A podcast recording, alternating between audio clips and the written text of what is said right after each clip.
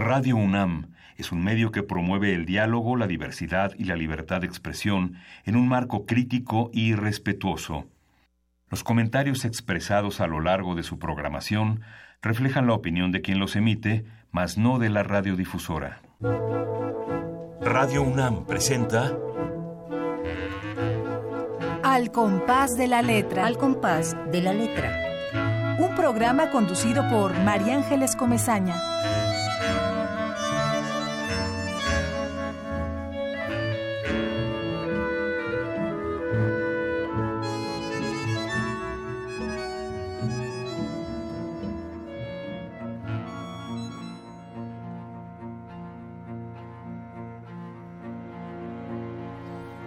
Quién le perteneces, rostro que flotas sobre la ciudad? Piernas y caras, ola cautiva, el águila rampante desgarra un encadenado. Alguien ha extraviado su nombre. Gota de plomo pega y derramo la vida. Para veloz de bambú rompen astillas huesos, viene un lienzo blanco a cobijarnos. Nadie irá más allá del zumbido en la lluvia.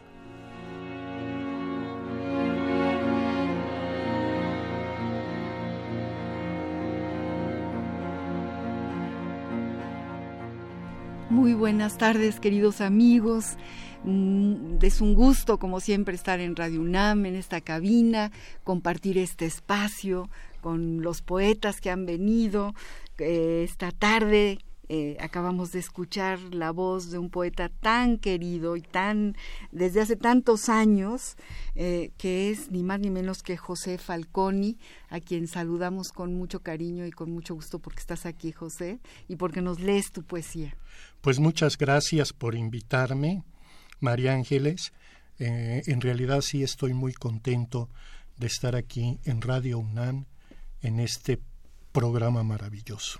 Gracias, gracias. Eh, bueno, eh, así lo sentimos, es decir, sentimos que tener esta pequeña cápsula en el tiempo que nos remite, eh, en, este, en este caso, a la lluvia, a la lluvia de poemas y a la lluvia de la palabra que tú seleccionaste para la tarde de hoy. Por eso tu poema que acabas de leer es un lienzo blanco a cobijarnos, nadie irá más allá del zumbido en la lluvia. Y efectivamente, y algo decías también de, de Vallejo, que decía hasta que se seque la lluvia. No se vaya a secar esta lluvia. Exacto, no decía César Vallejo. Por, por, eso quisiste la palabra lluvia, ¿no es cierto? Sí, sí, de pronto así cuando, cuando me preguntabas qué palabra, dije lluvia. Y después me doy cuenta de que en mis poemas, creo que en la mayor parte de los casos, la palabra lluvia aparece pero relacionada con algún hecho como, como negativo, como casi como si fuese un símbolo de muerte. Fíjate. Qué cosa, qué cosa. Aquí en este pequeño texto, que forma parte de un poema más amplio. De un libro precioso a golpe de agua. Sí, y este pequeño texto pues forma parte del poema Agua Muerte, que se abre con un epígrafe de nuestro gran maestro Carlos Illescas y luego un epígrafe de Luis G. Urbina. Este poema, eh, eh, ¿a, qué, ¿a qué se refiere? Es la, la represión del 10 de junio, que además esa tarde llovía. Cuando los halcones atacaron la manifestación de los estudiantes, yo estuve, yo estuve y, y, vi esa represión y vi caer compañeros este, comenzó a llover, comenzó a llover. E, eso por un lado. Y luego este pequeño texto, este que acabo de leer, este, también me remite a ciertas imágenes que vi en un documental de la Revolución Mexicana, donde, donde eh, los jinetes van cayendo bajo la lluvia Ah, bueno. Entonces, por eso creo que de pronto... La lluvia tiene muchos significados. Absolutamente el agua, el ¿no? Agua, imagínate el agua y en este momento histórico que tanta falta nos hace. que, todos hemos estado valorando las gotas de agua. Queridos amigos, bueno, rápidamente saludo a mis, a mis eh, radio, a nuestros radioescuchas. Eh, sabemos que allá están eh, Luis, Azucena, Nayeli, Francisco, Yuli, desde luego Esther Valdés, que la queremos tanto, una poeta estupenda también, Ramiro Ruiz Durá y muchos otros que están allá del otro lado escuchándonos. Y, y justo eso es lo más importante, tener aquí el gusto y la, el privilegio de contar con los creadores de poesía, con gente tan valiosa como José Falconi, de quien vamos a, platicar, de quien vamos a leer, con quien vamos a, contar anécdotas de la trayectoria de su vida, no nada más de su vida profesional como escritor, como periodista, sino de su militancia política, que en este año, a 50 años del 68, a, todos esos años también de, del Día de Corpus, de todas estas represiones tremendas, cómo la poesía es ese faro, esa, e, esa, ese imán y ese faro, es decir, nos deja ver, introducirnos en la profundidad de lo que pasa en la vida cotidiana con, con todos nosotros y de cómo nos hemos ido involucrando en, en las cuestiones políticas, en la importancia de la justicia, en la importancia de la libertad, en estos signos que han sido para nosotros el motor de la vida. Para nuestra generación, tú eres más joven que yo, mi querido José, pero para tu generación también y para la mía. ¿no? De, aquellos que estuvimos en, en el 68. Queridos amigos, todo lo que quieran preguntarle a José Falconi lo pueden hacer en este momento. Así que esperamos sus llamadas a los teléfonos 5523 5412, 5523 7682 Twitter arroba Radio UNAM, Facebook Radio UNAM. Por favor, mándenos lo que se les ocurra, déjennos saber que por allá también nos están escuchando, que, ha hecho eco, que hacen eco eh, las palabras de José Falconi, las palabras, las palabras de la poesía en esta, en esta cabina. Siempre digo, José, que aparece un duende en la cabina, aparece un duende porque la poesía trae, trae ese duende y no nos queda más remedio que, que, sentarlo aquí enfrente. El duende del que hablaba Federico García Lorca. Exactamente, de ese duende, a ese duende me, me refiero. Antes de que sigamos, porque ya me dijo mi querida productora Ivonne Gallardo, que está aquí enfrente, eh, quiero decirles que tenemos regalos y que no los podemos dejar para el final del programa. Eh, tenemos cinco maravillosas revistas de la universidad eh, en su nuevo número de este mes, Utopías y Distopías. No se imaginan qué maravillosa revista. Eh, tiene textos de Bartra, textos, bueno, de, eh, Roger Bartra, Francisco Carrillo, mm, Michael Chabón, Alberto Chimal, Fernando Clavijo, y tiene un texto que yo eh, pude leer antes de entrar al programa del subcomandante Galeano, antes subcomandante Marcos, y se llama Un relato del viejo Antonio. Les voy a leer un cachito nada más para que para que lo saboreen y nos llamen, los primeros que nos llamen tendrán eh, esta una de estas revistas. También está otra revista eh, abro el paréntesis, la revista rúbrica de Radio UNAM, tenemos tres revistas rúbricas de Radio UNAM que traen textos sobre el movimiento del 68 muy interesantes y cinco revistas de la UNAM eh, sobre utopías y distropías. Y el sub, el subcomandante escribe, Sueña Antonio con que la tierra que trabaja le pertenece. Sueña que su sudor es pagado con justicia y verdad Sueña que hay escuela para curar la ignorancia y medicina para espantar la muerte. Sueña que su casa se ilumina y su mesa se llena.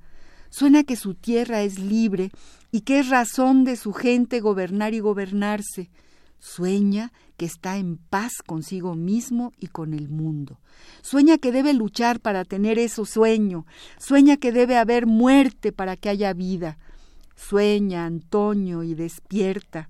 Ahora sabe qué hacer y ve a su mujer en cuclillas atizar el fogón. Oye a su hijo llorar, mira el sol saludando el oriente y afila su machete mientras sonríe. El virrey no descansa, va con sus médicos y entre todos deciden que es brujería india, y entre todos deciden que sólo con sangre se librará de este hechizo, y el virrey manda matar y encarcelar y construye más cárceles y cuarteles, y el sueño sigue desvelándolo. En este país todos sueñan, ya llega la hora de despertar. Así termina el submarcos, el subgaleano en este texto que publica la revista de la UNAM, que es una revista de verdad espléndida en su nuevo formato, que es casi un, librito arte-objeto. Le agradecemos mucho a la directora de la revista, Guadalupe Nettel, le agradecemos a Graciela Martínez, que es quien nos, nos ha hecho... Eh, eh, el, regalo de estas revistas para ustedes. Así que a los primeros que llamen a los teléfonos 5523-5412, 5523-7682, Twitter arroba Radio UNAM, Facebook Radio UNAM o al correo radio arroba al correo no verdad nada más que, que, nos manden estos mensajes seguramente rápidamente llamarán quienes estén interesados. Y bueno amigos estamos con José Falconi. Nace en Tuxtla Gutiérrez, Chiapas. Es autor de 11 libros de poesía, un libro de cuentos y dos novelas, tres libros de ensayo literario y uno de historia regional. Entre estas publicaciones destacan Cercadas Palabras, Escribo un árbol, Corazón del sueño, Fragmentaciones, De Ozumbilla, El pan de muerto, Fiesta de harina y canela, Golpe de agua, antología personal, editada por el Fondo Editorial del Estado de México en su colección Suma de Días. Eh, nos detenemos aquí porque de este libro es del que vamos a leer muchos de sus poemas y es del que acaba él de leer este fragmento que tiene que ver con el agua. Tiene muchos premios, entre los que se encuentran el, Premio Iberoamericano Bellas Artes de Poesía Carlos Pellicer, el Premio Ciudad de México en Poesía, convocado por Socicultura, aquella antigua Socicultur, eh, el tercer lugar en el Certamen Nacional de Guiones de Telenovela, el primer lugar en los Juegos Florales de Jiquilpan, Michoacán, el Alejandro Ariceaga para primera novela, otorgado por el Centro Toluqueño de Escritores, etcétera, etcétera. Es un escritor, un, hombre que camina, que camina, que observa, que se involucra, que, tiene eh, la virtud de, mirar aquello que los demás no ven y plasmarlo en su libro. Pues yo creo que esa es como una función esencial del escritor y de los poetas, ¿no? Este, esa capacidad de observar y de ver un poco más allá, tal vez, de lo, de lo puramente aparente. Yo creo que es una, una función central eh, que no debe perderse, porque a veces siento que, ciertos compañeros poetas como que le están dando mucho la espalda a la, a la realidad de un país digamos, con tantos rezagos sociales, con tantas deudas pendientes, eh, como, como es este país en que nos tocó vivir. Y yo pienso, María Ángeles, que si nuestra generación no fue y no va a ser capaz de transformar radicalmente esta realidad, por lo menos dejar constancia de que tuvimos una actitud crítica y cuestionadora.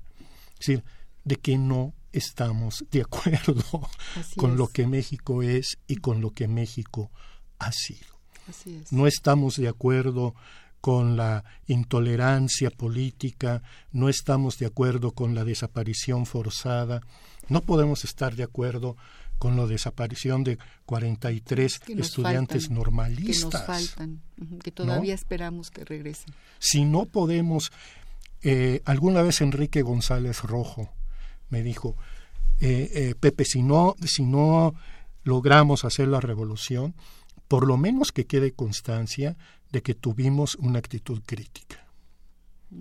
¿No? Yo, ah, ah, que he tenido el enorme privilegio de, este espacio de Radio UNAM, que me ha permitido entablar una conversación a lo mejor que había estado un poco este, eh, dispersa o rota, pero que este, esta disciplina de venir cada jueves y, traer a algún escritor y, entender lo que se escribe, me ha hecho ver que, que la poesía y los poetas jóvenes tienen esta actitud crítica.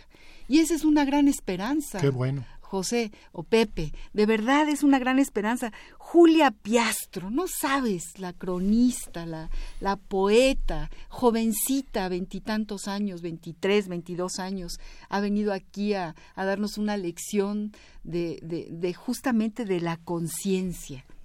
Y no nada más ella. Eh, bueno, eh, Carmen Nosal, cuando ella, cuando leemos lo que Carmen Nosal ha visto y ha plasmado en sus textos, nos, nos llenamos de esperanza. Y sí creo que el 68 eh, fue una enorme semilla que está dando frutos, que no se queda en nosotros. Yo sí soy muy optimista, a lo mejor peco de, de optimismo, pero siento que la poesía es este cuchillo que abre el horizonte, que abre la esperanza y es esta arma cargada de futuro, sigue siendo esta arma cargada de futuro y tenemos grandes plumas plumas que yo verdaderamente cada, cada jueves ahora la tuya. Tú con tus, con tus maravillosos epígrafes, con tu Roque Dalton, con, con tu Carlos Illescas, con todo lo que dice Óscar Oliva de tu poesía, y ahora necesitamos leer muchas, muchas más cosas, pero en fin, sí la poesía es, es, es este, eh, esta arma cargada de futuro, esta, esta... Que decía Gabriel Celaya, ¿no? Exactamente, que decía... La poesía es un arma cargada, de, futuro. Pues yo espero que realmente así sea, ¿no? Porque la situación de, de la sociedad no solo mexicana, sino de la sociedad planetaria, a veces me parece que, que ya no que, que, ya no va a dar más que ya no es posible, ¿no? que sí se necesita una verdadera transformación, la construcción de otros paradigmas. Rosario Castellanos tiene un poema donde dice otra forma de ser un ser humano. Necesitamos encontrar otra forma de, ser, verdaderos seres humanos, ¿no? y, y, y, y, este, y cambiar como de la manera más este, radical posible una situación que me parece que, que no puede dar mucho más de sí, sino que nos va a conducir a una crisis realmente, realmente grave, pero también las crisis son momentos, son oportunidades para la transformación. ¿Cómo construir otro tipo de relaciones entre los seres humanos? cómo construir otros paradigmas culturales, otros paradigmas este, económicos, sociales, políticos. Yo creo que ahí hay un gran reto y es una lucha que se inició hace mucho tiempo y que aún no termina. No, pues claro que no termina como dicen en las manifestaciones, Zapata vive, la lucha sigue. La lucha sigue, la lucha sigue. Pero bueno, la palabra, y en este caso la palabra poética, eh, tan sencilla, tan simple como la palabra lluvia, que ahorita vamos a su ruta y vamos a ver qué dice el diccionario del Colegio de México, del español de, del Colegio de México, que por cierto ahí está Pancho Segovia metiendo su, su, su, poesía en el medio de las definiciones, bueno, eh, pero, pero la palabra lluvia, lo más sencillo, solamente esa palabra puede abrir todo un horizonte. Y yo creo que la poesía cumple con esa, con, con, esa directriz y con ese objetivo del que tú estás hablando. Por eso es tan importante la poesía, por eso hay que leerla, por eso tenemos allá seguramente a Pablo eh, López en Tlalpan escribiendo algo para ti, porque siempre nos escribe, es uno de nuestros radioescuchas.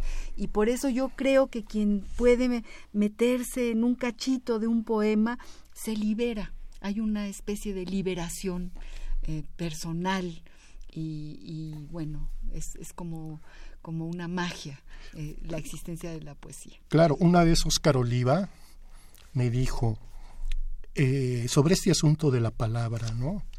De que tomas una palabra, que es un poco así como el trabajo de, del poeta, y entonces hay que quebrarla, hay que romperla porque adentro hay otras cosas. Mm, hay muchas otras cosas. Claro, mm. esa capacidad de vocación que tiene la palabra misma. Eh, eh, eh, yo siempre he pensado que el lenguaje sigue siendo un misterio y el lenguaje, la palabra, es, es una cuestión mágica. Mm. ¿no? Pero no en un sentido así locochón, ay, esto es magia, sí, sí. No, no, no. no, no, Tú rompes una palabra y se manifiestan una serie de cosas, cosas que estaban allí, que están ahí inmersas, mm. ¿no? Y por ese proceso, como, como por un proceso casi de magia parasimpática, empiezan a surgir imágenes, otras mm. palabras, visiones de la realidad que no son las visiones convencionales. Así es, así es. Vamos pues al diccionario del español de México, del Colegio de México, a ver qué nos dice sobre esta palabra mágica, maravillosa que seleccionó José Falconi para el programa de hoy y que es lluvia. La ruta de la palabra. Diccionario del Español de México de El Colegio de México. Lluvia. Sustantivo. Femenino. 1. Agua en forma de gotas que cae de las nubes a la superficie de la tierra. Lluvia torrencial. Amainar la lluvia. Época de lluvias. 2. Lluvia ácida. Agua que acarrea partículas de diversos contaminantes ácidos que afectan adversamente la estabilidad de diversos ecosistemas, especialmente lagos y bosques. 3. Gran cantidad de cosas que caen o llegan al mismo tiempo. Lluvia de estrellas, lluvia de insultos, lluvia de regalos. 4. Lluvia de coral o lluvia de Venus. Russelia equisetiformis. Arbusto de la familia de las escrofulariáceas, con ramas angulares cuyas hojas opuestas, ovadolanceoladas y caedizas, están colocadas en sus extremidades, por lo que las ramas cuelgan. Sus flores de 2 centímetros son rojas, tubulosas y forman racimos. Se cultiva como planta ornamental. 5. Lluvia de oro. Tecoma stans. Arbusto pequeño, de 1 a 8 metros, de la familia de las bignoniáceas. Tiene hojas opuestas y pinadas, con 5 y hasta 13 hojuelas ovaladas, agudas y aserradas. Sus flores son amarillas, de un solo pétalo y cinco lóbulos, y su fruto es una cápsula linear de 10 a 20 centímetros por 8 o 10 milímetros de ancho con semillas aladas. Sus hojas tienen aplicación medicinal y son de sabor amargo. 6. Lluvia de ideas. Método de investigación y solución de problemas en el que los miembros de un grupo proponen libremente y en un breve periodo de tiempo una gran cantidad de ideas, ya sea oralmente o por escrito. La ruta de la palabra.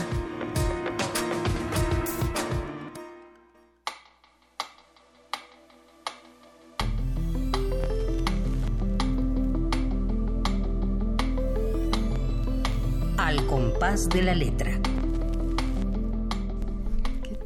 la cantidad de definiciones de la palabra lluvia.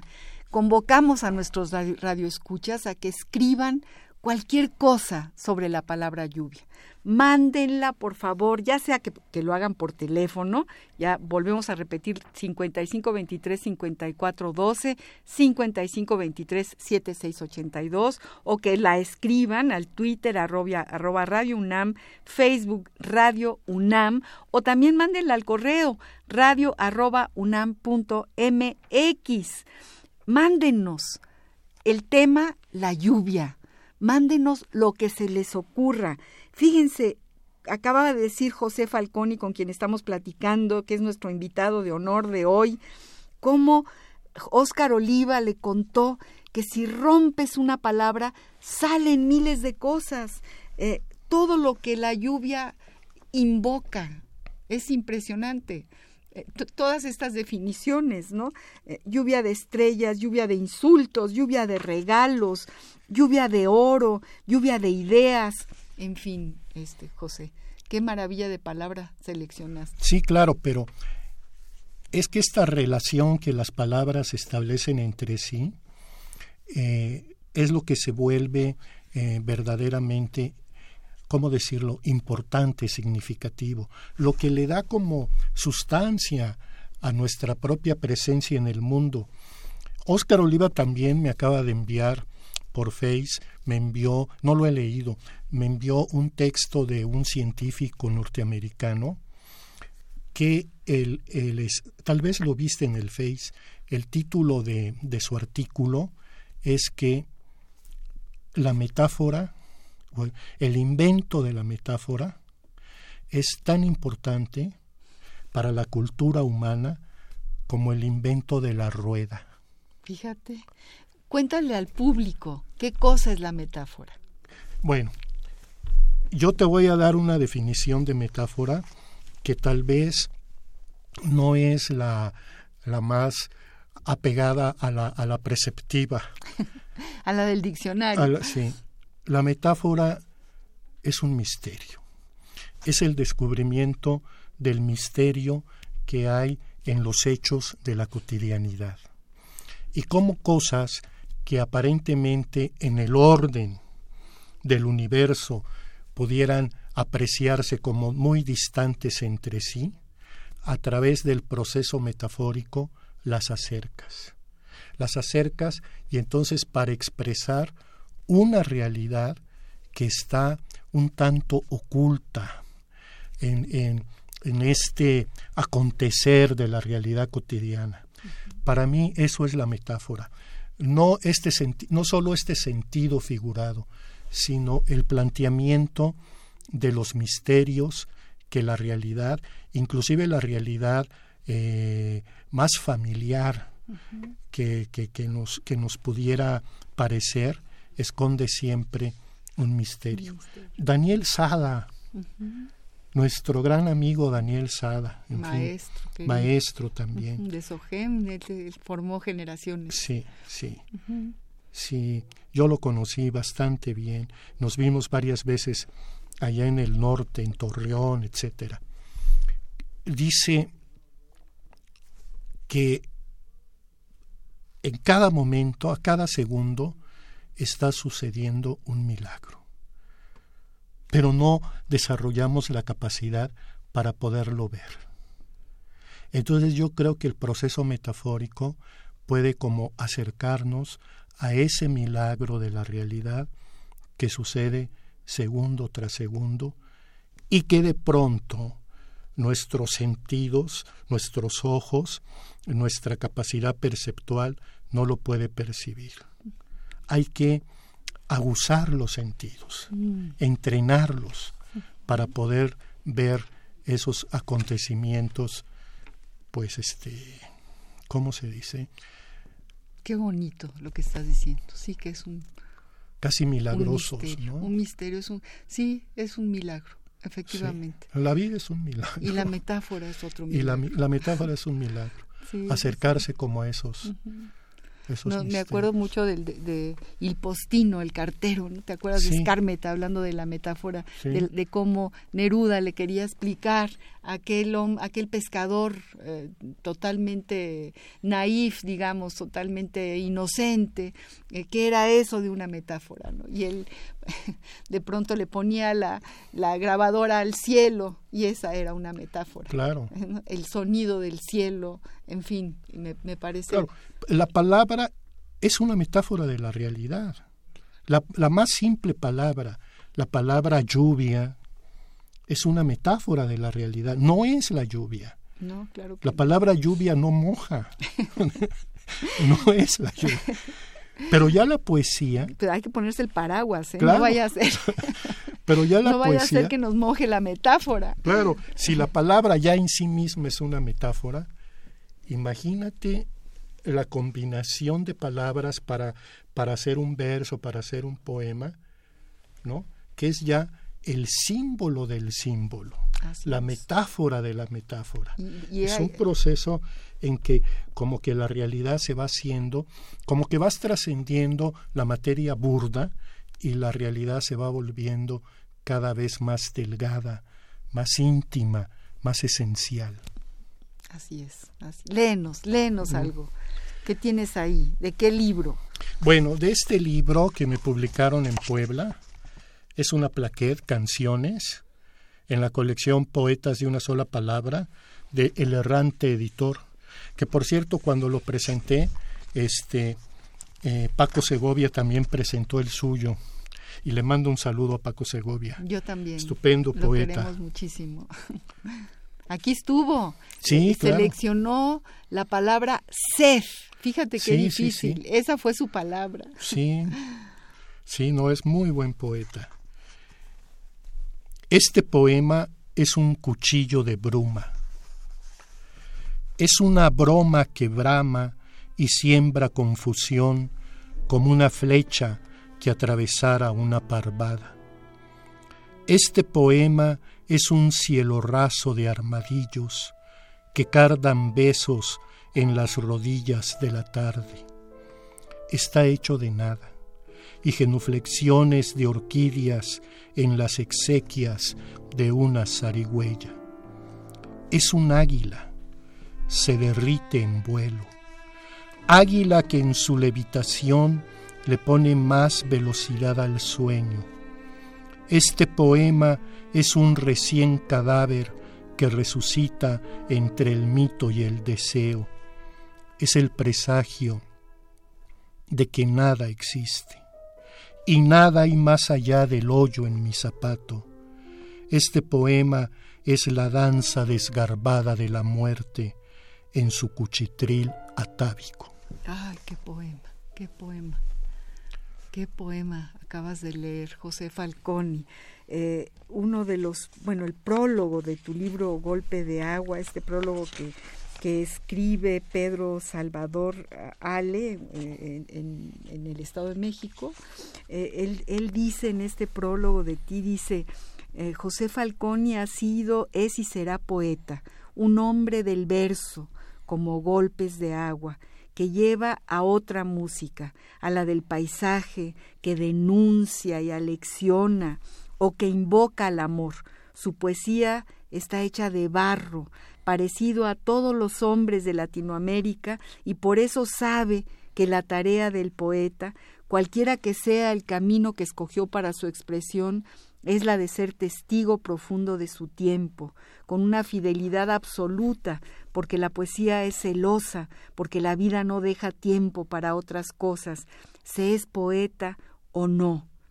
Fíjate qué cosas dice, dice de ti. Y, además tiene mucho que ver todo esto, o sea, me lo evoca lo que acabas de leer, efectivamente, porque además también habla de la sencillez de tu poesía, de cómo puedes eh, tomar los elementos más sencillos de la, de la vida cotidiana y, dejarlos entre las letras de tu poesía. Y eso, eh, no, bueno, en, en, todo este libro Golpe de Agua, que fue el que yo pude leer porque fue el que me mandaste, que por cierto, ¿dónde lo localizamos o cómo lo conseguimos? Pues Golpe de Agua está en las librerías de Educal. De Educal, ¿verdad? Sí, sí, ahí se pueden conseguir. Y son unas ediciones además bellísimas. Es una edición muy bonita. Muy, muy bonita. Muy, Cuidada por un gran poeta y gran editor, Félix Suárez. Félix Suárez es un, es un artífice de, los libros, qué bárbaro, qué, qué cosas tan bonitas, cómo cuida eh, cada libro que, que, publica, es maravilloso. Te cuento una anécdota así bonita. Bueno, les tengo que decir que la portada tiene una piedra de río en forma de corazón. Qué bonito. Es una laja, una, piedra de río en forma de corazón. Pues me platicó Félix Suárez que caminando eh, a la orilla del río Grijalba, allá en Chiapa de Corzo, él encontró esta piedra que está aquí fotografiada. qué cosa, qué tal, en esta Chiapa laja, de Corzo, qué tal. En forma de corazón. Ve nada más la metáfora. Este canto, ¿no? Que también se les llama así a las piedras de río en forma de corazón. Lo encontró en el río Grijalba, ahí en Chiapa de Corzo, y la vio inmediatamente dijo, esta piedra es para la portada del libro de Pepe Falconi. ¡Qué cosa! Y la recogió. es bonito, ¿no? Es muy bonito, es que es muy bonito. Es que no es una cosa mecánica. Hacer un libro es hacer el recipiente de, de un corazón que está latiendo y entonces desde la portada tiene que tiene tiene que hermanar a lo que dice a lo que tiene adentro. Eh, abro un pequeño paréntesis porque eh, tengo aquí un libro que quiero recomendarles y ahora que va a ser navidad y que la gente regala cosas hay que regalar libros. Y si ustedes tienen niños sobrinos nietos hijos pequeñitos por favor vayan a la librería eh, de Bonilla Artigas que está en Coyoacán. Ahorita les voy a dar exactamente la dirección en Miguel Ángel de Quevedo, a una cuadra de donde está ese, ese supermercado que, que es eh, un mega supermercado así muy grandotote. Y, y bueno, ahorita busco el número, ciento y algo, dejen, eh, déjenme decirles, en el, en el barrio del Niño de Jesús, está en Hermenegildo Gal no está en, Miguel Ángel de Quevedo no está eh, el contacto editorial eh, está en, Hermenegildo Galeana pero la librería de Bonilla es una librería real en Miguel Ángel de Quevedo número 477 Colonia Romero de Terreros. Vayan a esta librería y adquieran el libro Peter Pan para sus hijos, para sus niños pequeños. Es una edición, de verdad no se la pierdan.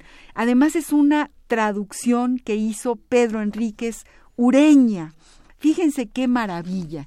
Y es una, una eh, obra eh, que tiene su misterio, hablamos de misterio y de, metáforas, porque Adolfo Castañón, este gran escritor, promotor de libros, este hombre sabio, encontró esta bellísima eh, esta bellísima traducción y se la dio a Juan Luis Bonilla y Juan Luis Bonilla hizo un libro que es un libro arte objeto. No saben qué portada, qué ilustraciones. Y es Peter Pan y Wendy y todos los personajes de este cuento que con el que crecimos y con el que seguramente muchos niños eh, soñarán. Así que yo les recomiendo que vayan a, comprar este libro a la librería Bonilla y que lo regalen de Navidad. Es el mejor de todos los regalos. Bueno, eh, allá me dice algo mi queridísima Tras los Cristales, Juan Manuel Serrat nos va a hablar, nos va a cantar eh, algo que tiene que ver con la lluvia. Vamos a escucharla, José Falconi, y luego seguimos leyendo tus poemas. Claro que sí.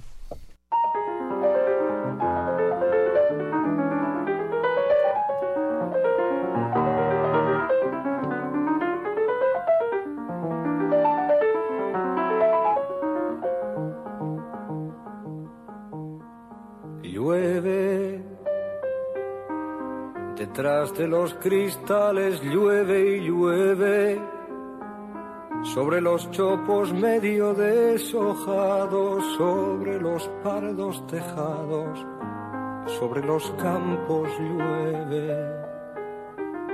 Pintaron de gris el cielo y el suelo se fue abrigando con hojas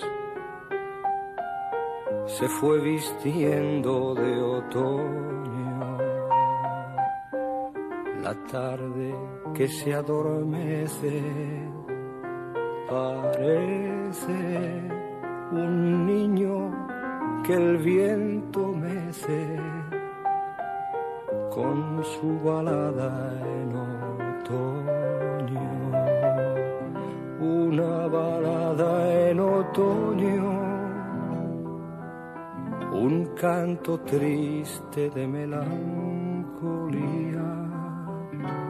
que nace al morir el día. Una balada en otoño,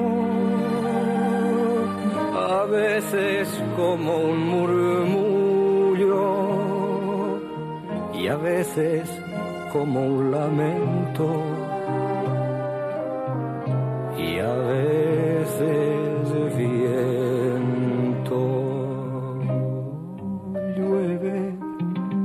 detrás de los cristales llueve y llueve. Sobre los chopos medio deshojados, sobre los paldos tejados, sobre los campos llueve. Te podría contar.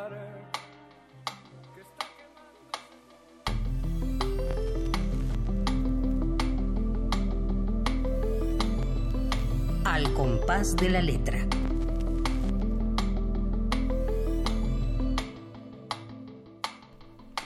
Queridos amigos, llueve, llueve, detrás de los cristales llueve con la voz dulce, eh, que nos llueve esa voz de Joan Manuel Serrat y estamos aquí platicando con José Falconi, hablando de poesía, hablando de lo que es una metáfora, de, esta concepción que él tiene y que nos trae aquí a esta cápsula del tiempo donde estamos, eh, en torno a su misterio, al misterio de la metáfora. En fin, queridos amigos, hemos recibido dos, dos eh, eh, mensajes, ya dos llamadas de dos amigos que nos están escuchando. Bueno, Pablo, por supuesto, yo te presumo tanto que, que cuando llega tu, tu, tu, texto, tu texto poético aquí a nuestra cabina, eh, siento que se cumple, eh, este, que este programa cumple con su sentido. Gracias Pablo por dedicarle a José Falconi este texto que leo en este momento. Dice así, la estrella del firmamento. La estrella del firmamento luz propia no tiene, pero sí la bendición del Rey del universo que le regala su luz. Parece sola en lo alto del cielo, pero no lo está, pues millones de ojos la acompañan desde un planeta llamado Tierra. Admiran su belleza en la solemnidad que le da la noche, quien con su manto une a la estrella y a los mortales en fraternal unión. Y esto está dedicado a ti, José Falcón. Muchísimas gracias, muchísimas gracias Pablo López. Me gusta mucho tu texto. Ahí vemos, María Ángeles, cómo este, cómo explicarlo.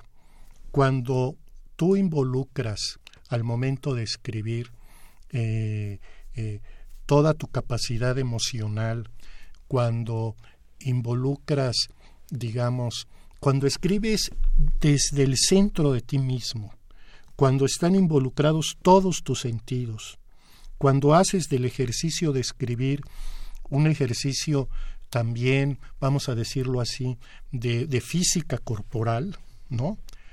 Ayer me preguntaban, ¿cómo se escribe? ¿Con qué se escribe? Con todo el cuerpo, les dije.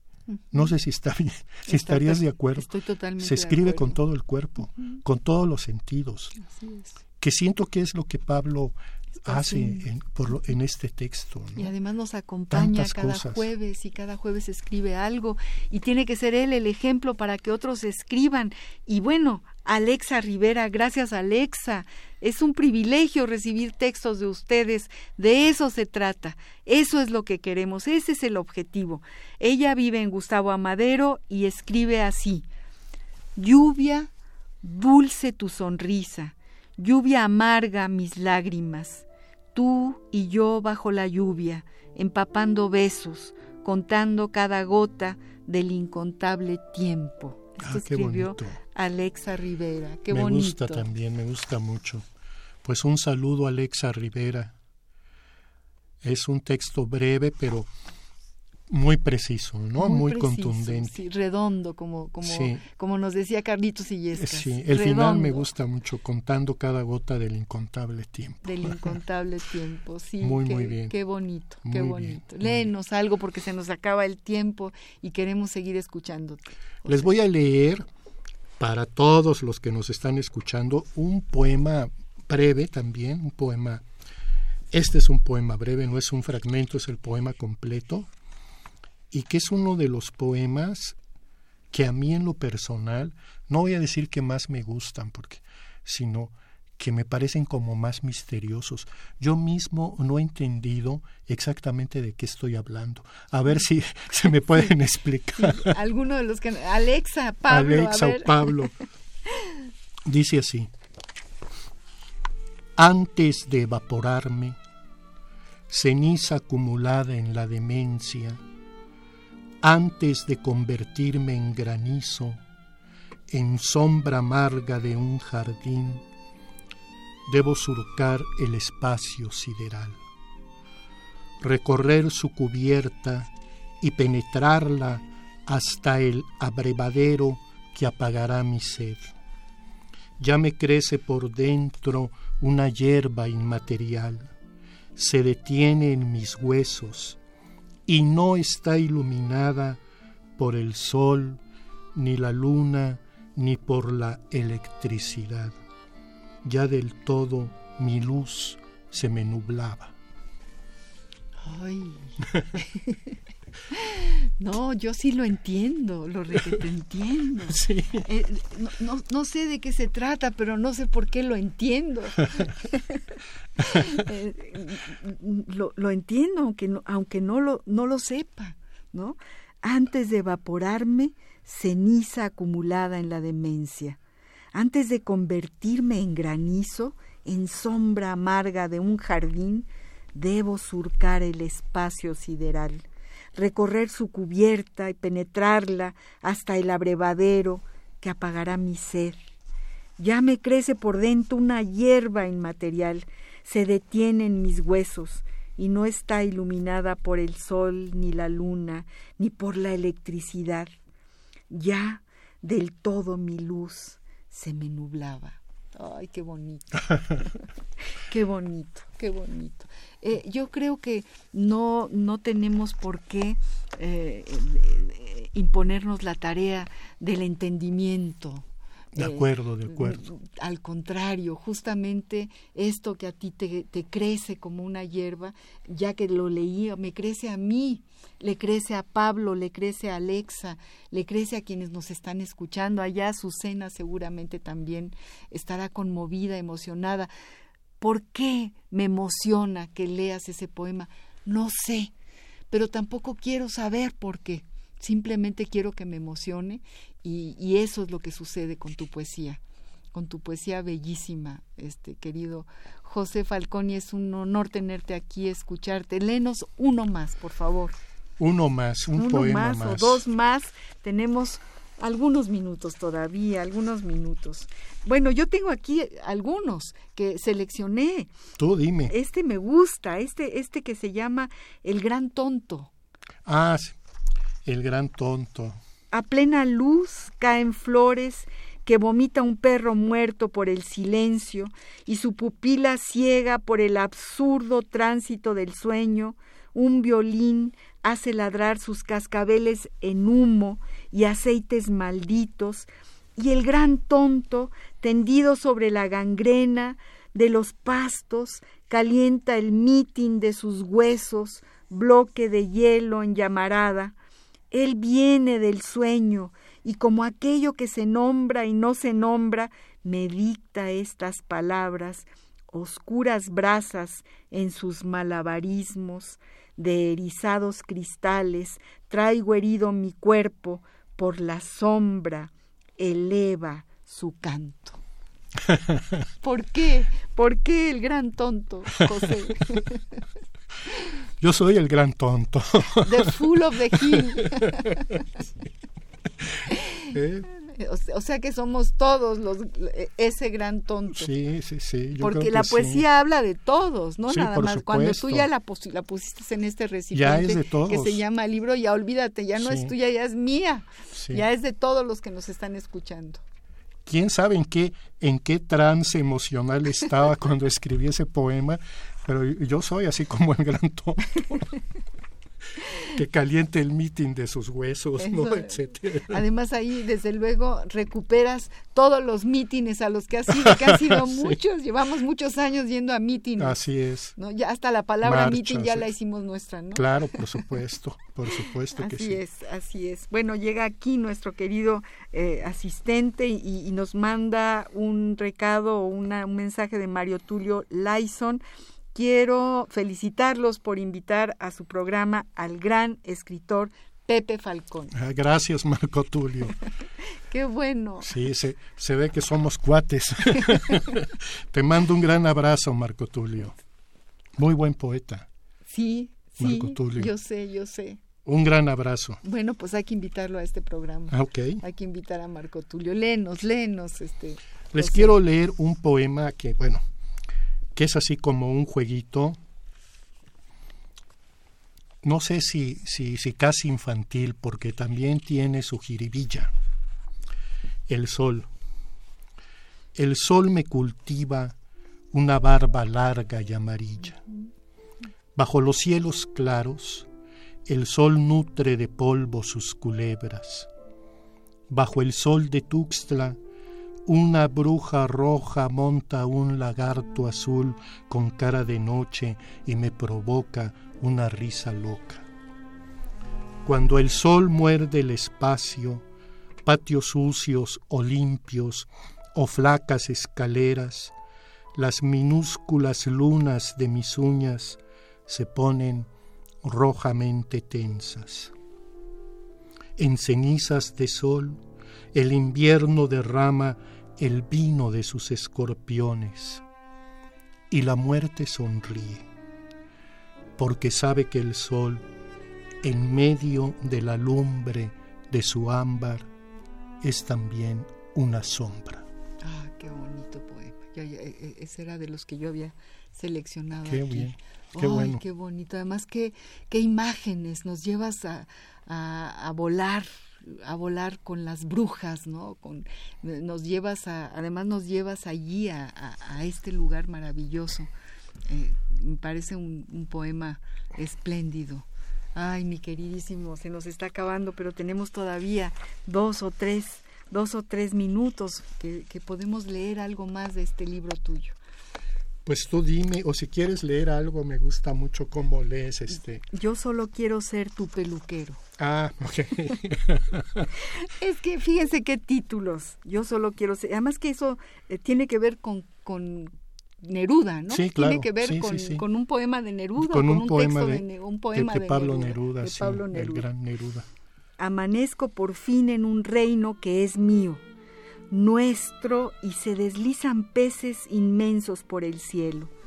Transmigré de cuerpo en cuerpo y llegué a ti para que se pasee mi sombra por tu pelo. Fíjense qué cosa tan bella, que me, detengo, o sea, no lo sigo leyendo porque de verdad me parece un acierto, una, una cosa bellísima. llegué a ti para que se pasee mi sombra por tu pelo a las caricias como lloviznas de tus manos, a las lloviznas como caricias de tus manos, a las lloviznas cuando acaricias sobre mis ojos devorados por la sombra.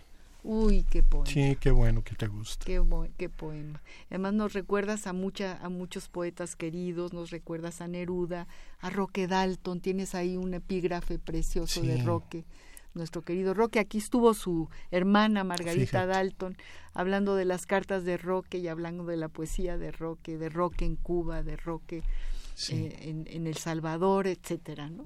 Qué gran poeta, ¿no? Qué gran poeta. Y qué destino tan trágico, ¿no? Terrible.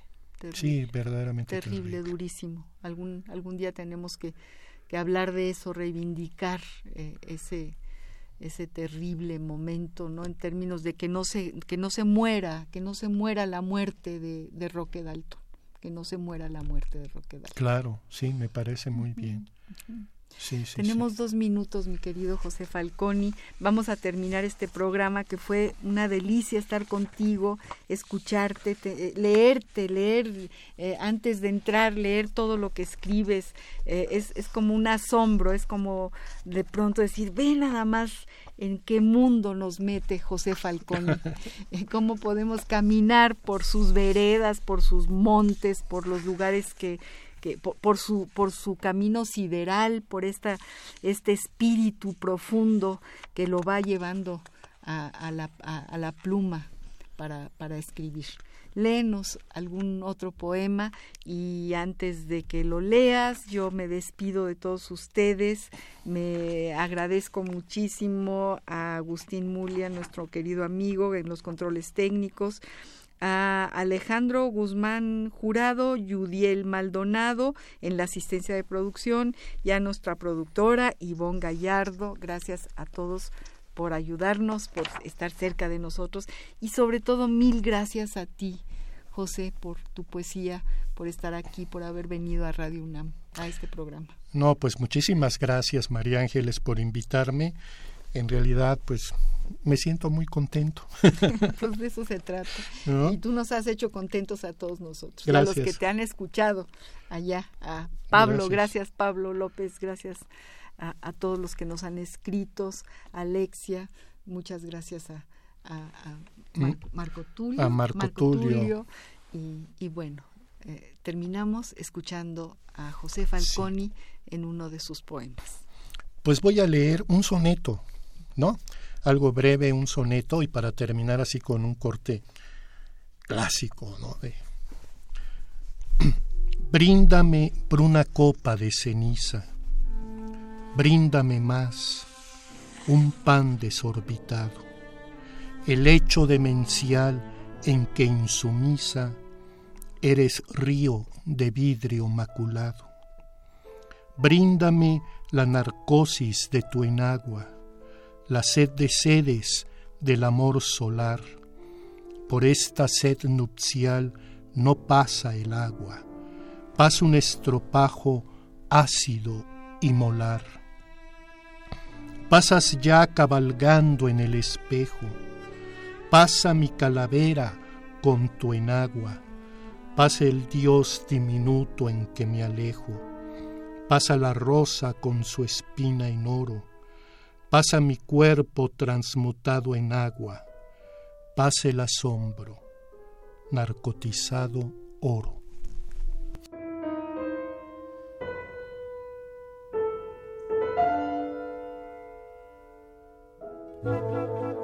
Radio UNAM presentó Al compás de la letra. Al compás de la letra. Un programa conducido por María Ángeles Comezaña.